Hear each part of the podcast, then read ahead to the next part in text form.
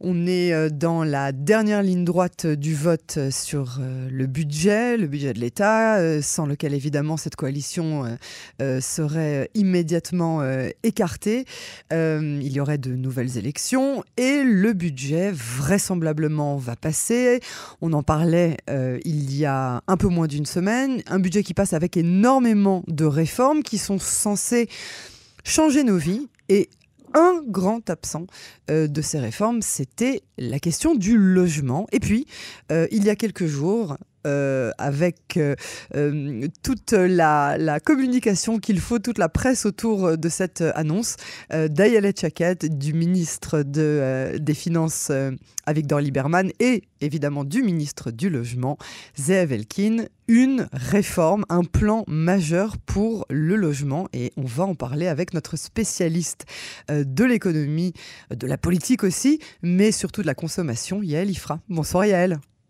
Bonsoir Yael. Alors c'est quoi cette... Euh, cette, euh, j'ai vraiment, je vais pas dire annonce, j'ai envie de dire annonciation. Vous savez, comme si on parlait en termes bibliques. de quoi il s'agit? En effet, effectivement, vous avez raison. Il y a eu une grande conférence de presse qui a été organisée il y a trois jours, alors qu'on est en plein euh, débat, enfin fin de débat budgétaire qu'on va voter ce soir. Et je pense que à Victor Lieberman, euh, avec le succès qu'il a rencontré euh, assez éclatant dans la gestion d'un budget assez révolutionnaire avec énormément de réformes, s'est dit que ma foi, le timing est parfait. pourquoi ne pas continuer? Et il a donc sorti de son tiroir, bureaux, euh, une réforme destinée également à lutter euh, contre la hausse des prix du logement. Il faut comprendre que l'année euh, dernière a été une année absolument catastrophique de ce point de vue-là, puisque les prix en Israël ont augmenté de 10% en une année. De 10%. Ça a un rapport avec la pandémie ou rien du tout? Ça a un rapport euh, indirect, on va expliquer un petit peu tout, c'est un ensemble de facteurs. De la même façon que vous savez, quand on s'approche d'une situation un peu catastrophique, euh, on y va tout doucement, tout doucement, tout doucement, et puis d'un coup ça tombe. Hein. c'est un peu comme le changement climatique. Eh bien, cette histoire de logement a été mal planifiée, mal exécutée, et la pandémie a donné le petit coup euh, qui a fait déborder le vase. exactement la même chose pour ce qu'on voit en ce moment avec les embouteillages. Hein. pendant des années, les gens se sont plaints des embouteillages dans une situation qui s'aggravait euh, d'année en année, euh, mais qui s'aggravait un petit peu. Et là, tout d'un coup, cette année, il y a une aggravation, mais vraiment spectaculaire. C'est juste insupportable. Euh, absolument. Et parce que on a commencé les travaux d'infrastructure beaucoup trop tard, et que dans un pays complètement engorgé, quand on commence des travaux massifs, eh bien, les conséquences sont catastrophiques. Donc cette histoire de logement, eh bien, c'est exactement ça. L'offre n'est pas suffisante. En Israël, il faut comprendre quelque chose de très exceptionnel qui n'existe, je pense, nulle part dans le monde, ou du moins peut-être dans un très petit nombre de pays, c'est que l'État a la, propriété et l'administration de la totalité des terrains constructibles ou non, par le biais de différents organismes, dont évidemment le Keren Kayemet, les Israël, mais également par le biais euh, d'autres, d'autres organismes juifs qui ont acheté des terres avant la création de l'État. Il s'agit euh, d'une structure très particulière qui était destinée dans un premier temps à faire en sorte que euh, les terres restent en possession de la population juive du pays et qu'elle ne puisse pas passer à la population arabe et qu'elle ne puisse pas ainsi renverser l'équilibre libre à la fois démographique et, territorial, hein, très important évidemment, du pays. Et aujourd'hui, euh, je dirais que je pense que la législation euh, pourrait largement évoluer euh, pour que ça soit un petit peu moins concentré, mais ce n'est pas encore, ce n'est pas encore mûr. Donc, ce qui se passe, c'est que l'État administre ces terres et c'est l'État qui les met sur le marché pour que les promoteurs les achètent et construisent dessus des immeubles et les vendent. Et donc, en fait, l'État a tout intérêt à vendre les terrains le plus cher possible parce que ça lui fait rentrer de l'argent dans ses caisses. Mais évidemment, cela vient se répercuter sur le coût du logement une fois qu'il est construit. Donc ça, c'est un premier élément. Le deuxième élément, c'est qu'il y a tout un système bureaucratique épouvantable en Israël, aussi pour des raisons politiques, de planification, euh, ce qu'on appelle planification et construction, des commissions qui sont à la fois locales et nationales, euh, qui mettent des années à délivrer des permis de construire. On a calculé, on a calculé qu'en Israël, il faut entre 5 et 9 ans pour obtenir un permis de construire, alors que c'est euh, moins d'un an en France, hein, alors qu'en France, on se plaint tout le temps de la bureaucratie. Donc, ben, quelques mois aux États-Unis, hein, donc pas la peine de, rêver. Et donc, évidemment, ça aussi, c'est un gros goulot d'étranglement. Et ce qui s'est passé pendant le corona, eh c'est que ces commissions de planification et de construction ne se sont pas réunies pendant près d'un an. Je ne sais pas si vous imaginez Gaël, alors que le secteur de la construction avait été excepté et exempté de toutes les limites de toutes les, de toutes les contraintes du corona et que vous vous souvenez que, au contraire, les chantiers ont très très bien avancé. Bah oui. Euh, ils ont terminé les lignes de chemin de fer. Et oui, c'est ça. On s'est dit, on va au moins profiter du corona pour ça. Et alors non? Absolument. Eh bien non, pas du tout. Donc parce que c'était des fonctionnaires, on a fermé leur ministère, donc ils se sont pas réunis, ils n'ont pas pensé à faire ça par Zoom. Il y a une loi qui vise à pouvoir leur permettre de se réunir par Zoom. Je vous explique, elle est toujours pas passée en commission de l'intérieur. Ça fait deux ans qu'elle est dans les tuyaux. Donc ça vous donne un peu une idée.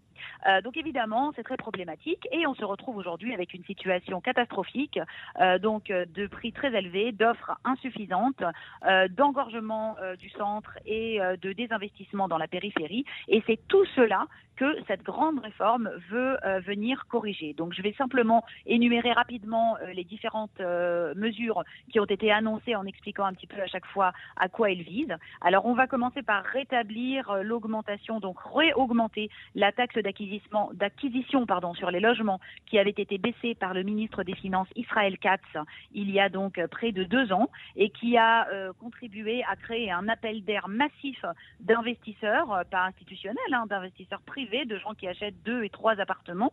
Soit dit en passant, autre différence majeure entre la société israélienne et d'autres que nous connaissons, eh bien en Israël, sachez Yael que les plus grands investisseurs euh, qui achètent donc deux et trois appartements pour les mettre en location ou pour les revendre, ce sont les salariés du secteur de la défense et les fonctionnaires à la retraite. Voilà, ça vous donne une idée des inégalités. Imaginez-vous si on vous disait qu'en France, ce sont les fonctionnaires qui achètent les appartements les plus chers à Paris pour pouvoir les louer et faire des revenus immobiliers. Vous seriez morte de rire. Eh bien, en Israël, c'est pourtant le cas. Ça montre à peu près à quel point ces populations sont privilégiées euh, de façon indue, euh, puisque ce sont elles qui désormais euh, détiennent des rentes immobilières. Donc on va remonter cette taxe d'acquisition, sauf que de 6 à 8% ce n'est qu'une augmentation de 2 et on voit bien que ça ne suffira pas à décourager des personnes qui tablent sur des augmentations des prix de 10 Donc vous imaginez bien que qu'est-ce que ça peut vous faire de payer 2 une seule fois si votre logement va s'apprécier de 10 dans l'année. Donc ça, c'est la première chose. Le gouvernement s'est également fixé euh, pour objectif de mettre 280 000, euh, de, de, réaliser 280 000 démarrages de chantier d'ici à 2025, donc c'est-à-dire de mettre à peu près 70 000 euh, nouveaux logements sur le marché, non pas d'ici 4 ans, mais que ça sorte tous les ans. Donc on espère que ça va se faire. pour ça, il faut que l'État mette beaucoup de terrains sur le marché, qu'il les libère, comme on dit, et que les promoteurs les achètent, parce que les promoteurs ont aussi tendance à stocker les terrains qu'ils ont achetés en attendant que les prix montent euh, pour construire le plus tard possible et les vendre le plus cher. Donc tout le monde spécule dans cette histoire. Et donc évidemment pour cela, il faut que l'État puisse réduire les écarts d'équipements en infrastructure qui se sont créés parce qu'on ne construit pas un nouveau quartier euh, Yael si on n'a pas de transport en commun si on n'a pas d'égout, si on n'a pas de drainage, si on n'a pas euh, tout ce qui tout ce qu'il faut pour que les gens puissent y habiter et y vivre. Donc ça, c'est un, un premier élément, c'est l'offre, augmenter l'offre de logement.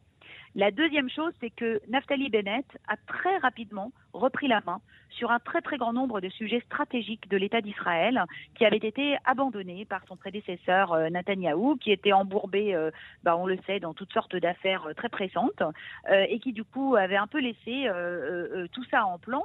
En Israël, c'est le cabinet du Premier ministre qui est très largement chargé de, planifier stratégiquement l'avenir du pays. Donc il y a déjà eu d'abord le plan vert hein, de Naftali Bennett qui a été annoncé. Je pense que vous avez dû faire des émissions sur le sujet. voilà voilà, c'est le directeur de cabinet de Naftali Bennett, Yair Pines, qui pilote euh, un énorme plan euh, vert de clean tech pour l'État d'Israël. Et eh bien là, idem, on a monté une grosse commission interministérielle euh, qui va essayer de faire avancer les choses. on a mis également en place un nouveau programme qui s'appelle Mechir Matara, qui vient remplacer le projet dont on avait parlé déjà. je, traduis pour euh, nos, auditeurs qui ne comprendraient pas l'hébreu. Mechir, c'est le prix, Matara, c'est le but, la, la cible, l'objectif. Donc, oui, c'est ça. En français, on aurait dit objectif prix, objectif quelque chose comme ça, qui vient remplacer le, programme de Moshe Carlos, l'ancien premier, l'ancien ministre des Finances, Mechir Lamishtaken. Donc c'est toujours le même principe. L'État subventionne le terrain. Ça veut dire qu'il vend le terrain à prix cassé à, au promoteur à condition que l'appartement soit vendu à quelqu'un qui a euh, des, qui, qui remplit les conditions d'éligibilité, donc évidemment des classes moyennes, des jeunes ménages, des primo-accédants, et cela contrairement à ce qu'avait fait Moshe Carlon, qui avait fait dans tout le pays, là, ce ne sera que dans la périphérie euh, géographique d'Israël, donc dans des villes que l'on veut développer. Donc des réductions jusqu'à 20% du prix de l'appartement si on achète dans ces programmes-là. Et enfin, euh, une mesure qui a fait beaucoup de bruit et je suppose que vous avez également dû en parler, Yael. C'est évidemment celle qui vise à supprimer ou à très très fortement freiner l'utilisation des appartements pour faire des Airbnb, ah c'est-à-dire des locations touristiques. Et ça, c'est la cata pour beaucoup de personnes qui, qui, qui louent, qui sous-louent leur appartement et pour qui c'était vraiment une, une, euh, une source de revenus. Alors, euh, c'est bien, évidemment, on comprend, on comprend la logique qu'il y a derrière, mais pour ces personnes-là aussi, c'est problématique. Oui, on s'attend à une très très grosse euh, bataille juridique. Ah bah Il faut quand même comprendre. On a déjà des manifs qui s'organisent, puisqu'on n'avait pas assez de manifs. Il y a déjà des manifs qui sont en train de s'organiser à ce sujet. Absolument, mais rien que sur Tel Aviv, euh, Yael, c'est 13 000 appartements qui font en plus la concurrence aux hôtels. Bon, enfin, les hôtels, euh, vous connaissez mon opinion, hein, je pense qu'ils ont qu'à baisser leur prix déjà pour commencer, ils auront oh, plus de clients. Mais effectivement, euh, on, a prévu, on a prévu d'interdire toute utilisation non usuelle des appartements et Israël va encore plus loin. Euh, en, prévoyant d'interdire également cabinet d'avocats, euh, cliniques, c'est-à-dire centre de, vous savez, thérapie, toutes ces choses-là qui se passent ici en appartement, en France aussi d'ailleurs, hein, qui se passent en appartement. Interdiction, sauf pour les appartements qui sont situés en rez-de-chaussée et pour les crèches d'enfants. Donc ça aussi une mesure qui est prévue seulement pour le début 2022. Hein. Là, euh, Lieberman a pris son temps, il s'est dit on va attendre, il faut créer un consensus, il faut beaucoup travailler dessus, probablement qu'elle va être très très largement atténuée ou peut-être pas du tout votée. Et enfin, je termine, un petit cadeau euh, pour euh, les populations favorisées du pays, la possibilité de diviser les maisons et les villas en deux parties avec permis de construire automatique pour 45 mètres carrés supplémentaires cela afin de permettre, dans une villa par exemple, de construire une unité supplémentaire sans, aucune, sans aucun besoin de payer le permis de construire. D'accord? Donc un très très gros cadeau à des personnes qui ont déjà des villas ou des grandes maisons, mais on espère ainsi résoudre la crise des euh, jeunes qui quittent leurs parents et qui n'achètent pas encore un, grand appartement. Super, je suis passée dans le jardin, j'ai pris mon indépendance. Youhou C'est un peu ça, Yael. C'est un peu ça. Et dernière, dernière mesure qui a déjà été annoncée, c'est euh, un encouragement euh, à, euh, pour les investisseurs institutionnels, style banque, compagnie d'assurance, etc., à acheter des immeubles pour faire des locations de longue durée avec exonération sur la plus-value, enfin un peu comme le modèle de la France, hein, où des immeubles entiers sont achetés et loués par des compagnies d'assurance.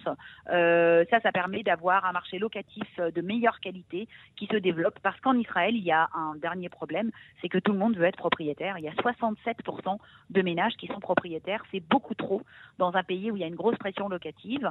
Euh, la location n'est tout simplement pas une option. On ne sait pas pourquoi. Alors que quand les logements sont très chers, ça revient moins cher de louer que d'acheter. Mais les gens ne font pas ce calcul-là. Euh, et effectivement, euh, l'État cherche à encourager les locations. Est-ce qu'il n'y a pas une logique derrière l'éternel ritournel qui dit bah, on jette de l'argent par la fenêtre alors que ça aurait pu être à moi? Bah, pas forcément, ça dépend combien vous coûte votre mashkenta, sur combien de temps elle est, mais tous les experts financiers disent que ce n'est pas le bon calcul pour tout le monde. Certaines personnes, oui, à certains coûts, avec certains remboursements. En tout cas, euh, on espère, on espère fortement que toutes ces mesures euh, qui visent à augmenter l'offre et à un petit peu relâcher la pression euh, sur le marché immobilier auront un effet. Quoi qu'il en soit, cet effet ne sera pas immédiat. On ne peut pas s'attendre à une baisse des prix de l'immobilier dans les années à venir. Euh, tout au plus, comme l'a dit Ayelet Chaked, un ralentissement du rythme de l'augmentation. Donc, euh, déjà il vaut mieux pour l'instant. Oui, mais enfin, il vaut mieux pour l'instant être très prudent, euh, ne pas se jeter dans des achats irréfléchis. Et puis surtout, tout le monde ne peut pas habiter le centre d'Israël. C'est un petit pays avec peu de terrain. Donc, il vaut mieux aller plutôt investir la périphérie en espérant qu'elle soit un petit peu mieux desservie dans l'avenir, effectivement. Parce que, bon, c'est la balance entre le temps qu'on passe dans les bouchons, comme vous l'avez dit, Yael, et, euh, et l'endroit où l'on habite. Cette réforme va, va être entérinée, on n'a aucun doute là-dessus? Ah oui, oui, non, non, c'est démarré. D'abord, il y a des mesures qui n'ont pas besoin de, de, passer par la législation. Tout n'est pas une loi. Hein. Il y a des mesures qui sont mises en place directement dans les ministères. Et le programme, par exemple, dont on parle de subvention, c'est pas une loi. Et après, bon, l'histoire du Airbnb, oui, ça devra passer par la CNIPET, donc on verra. Mais toutes sortes de mesures du ministère du Logement euh, en principe, oui, vont commencer à être mises en œuvre dans les mois qui viennent. Bon, bah, euh, on, affaire à suivre. Hein. De nouveau, ça a l'air euh, plutôt encourageant. Il y a, du bon et il y a du moins bon un peu dans tout, mais en tout cas, c'est important d'avoir eu cette, cette information qui concerne vraiment tout le monde. Donc, merci beaucoup, Yael Ifra, pour cette précision. Et puis, à très bientôt sur Cannes en français. Bon courage hein, pour les prochains jours. Je pense que vous n'allez pas dormir beaucoup. On pense à vous. Oui, moi, c'est surtout, la députée avec qui je travaille. Moi, euh, un peu moins. Mais on a beaucoup de travail, effectivement. Super, Yael. Merci beaucoup. On pense à vous. Au revoir. Merci, Yael. Bonne soirée.